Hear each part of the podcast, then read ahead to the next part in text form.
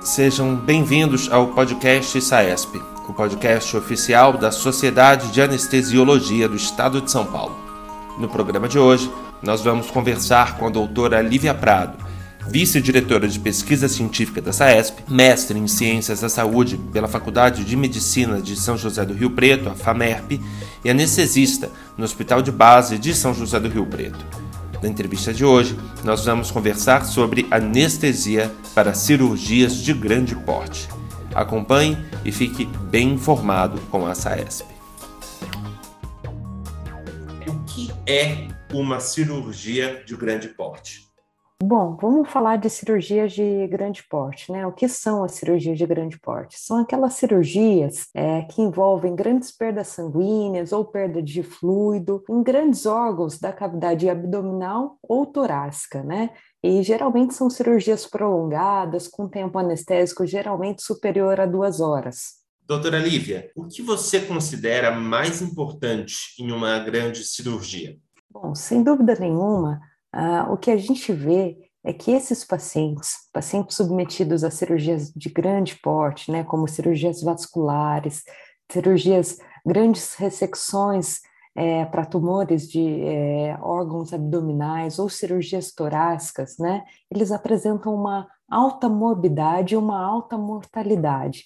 E o que a gente vê na literatura? O que a gente vê é o seguinte, que esses pacientes é, vão morrer menos ou ficar menos dias no hospital, terão menos complicações se a gente adequar a perfusão tecidual destes pacientes. E quando a gente fala em adequar a perfusão tecidual, a gente fala em ofertar adequadamente oxigênio ao nosso paciente. O que a, gente, né, a anestesista, sabe bem o que é, que é o DO2 ou delivery de oxigênio. Então, sem dúvida, o que a gente busca em cirurgias de grande porte é sempre adequar uma oferta tecidual de oxigênio para esse paciente, tá?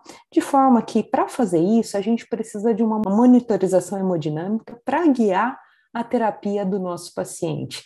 Geralmente, monitores é, que podem ser invasivos, né? Que a gente tem no extremo, por exemplo, o catéter de Songans, mas que a gente vem com tecnologias minimamente invasivas de monitorização do débito cardíaco, como contorno da onda de pulso, ou então por bioimpedância e assim por diante. Doutora Lívia, agora fala para mim, o uso de fluidos impacta de forma positiva ou negativa o pós-operatório? Olha, é, esse, esse tema é, é, a, é, a resposta, é, é a resposta de um milhão, né?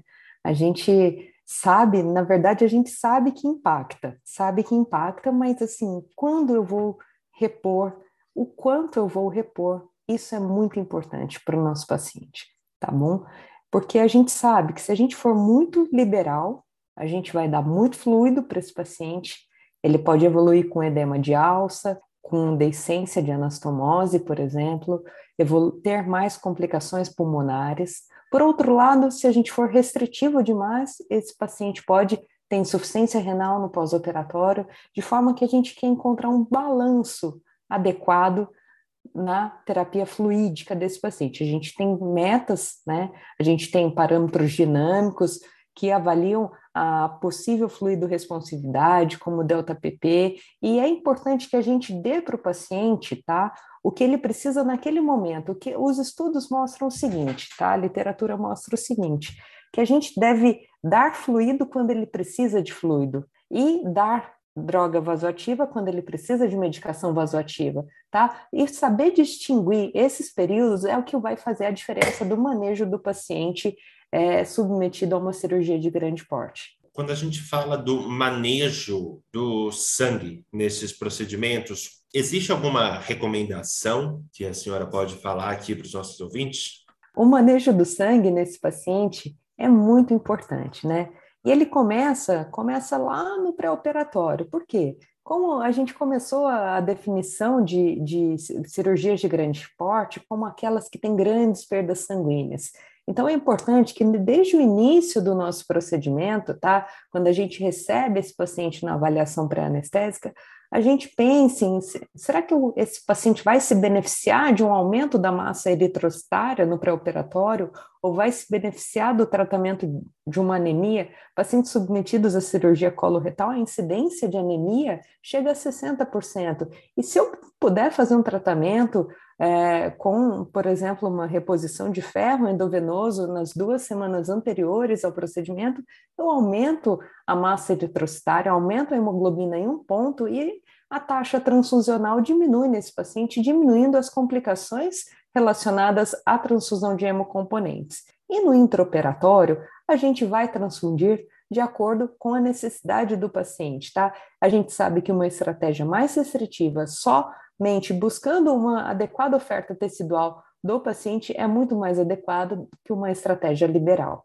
Fazer uma avaliação multidisciplinar, porque ele vai sofrer uma agressão multissistêmica uma agressão é, importante, um trauma cirúrgico importante. E a gente pode fazer desde o manejo adequado do sangue desse paciente, aumentando a massa eritrocitária, é, mas também a gente pode verificar as reservas nutricionais desse paciente. Se for um paciente de risco, a gente sabe que a gente pode lançar mão de imunobiológicos no pré-operatório por 14 dias prévios à cirurgia, né? A gente faz uso, melhor estado nutricional de, desse paciente, faz abreviação do jejum nos casos indicados, que vai é, diminuir a resposta endócrino metabólica ao trauma. A gente sabe que tem benefícios, o fortalecimento é, cardiopulmonar desse paciente no pré-operatório está bastante indicado também, porque são cirurgias desafiadoras do ponto de vista fisiológico, né? Esse paciente tem que ter uma boa reserva cardiopulmonar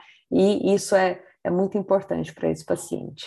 Aí a gente envolve até os colegas fisioterapeutas, né, com exercícios, técnicas de, de ampliação da capacidade pulmonar. Exatamente, exatamente. Uma equipe multidisciplinar com auxílio do, da, do nutricionista, do fisioterapeuta, é muito importante na abordagem desses pacientes. Doutora Lívia, última pergunta aqui da nossa pauta. Eu queria saber se existe algum tipo de cuidado especial que o paciente deve receber em relação à ventilação? Faz diferença. A gente sabe que a ventilação protetora hoje é, deve ser instituída para todo tipo de paciente, né? Para todo tipo de paciente cirúrgico, mesmo cirurgias de pequeno porte. Mas como esse paciente ele se torna crítico pela gravidade do procedimento, nesse caso a ventilação protetora deve ser mandatória ou seja, aquela ventilação com 6 a 8 ml por quilo de peso predito, mantendo uma PIP em torno de 6. E aí eu falo mais uma coisa em relação à ventilação, né, para diminuição das complicações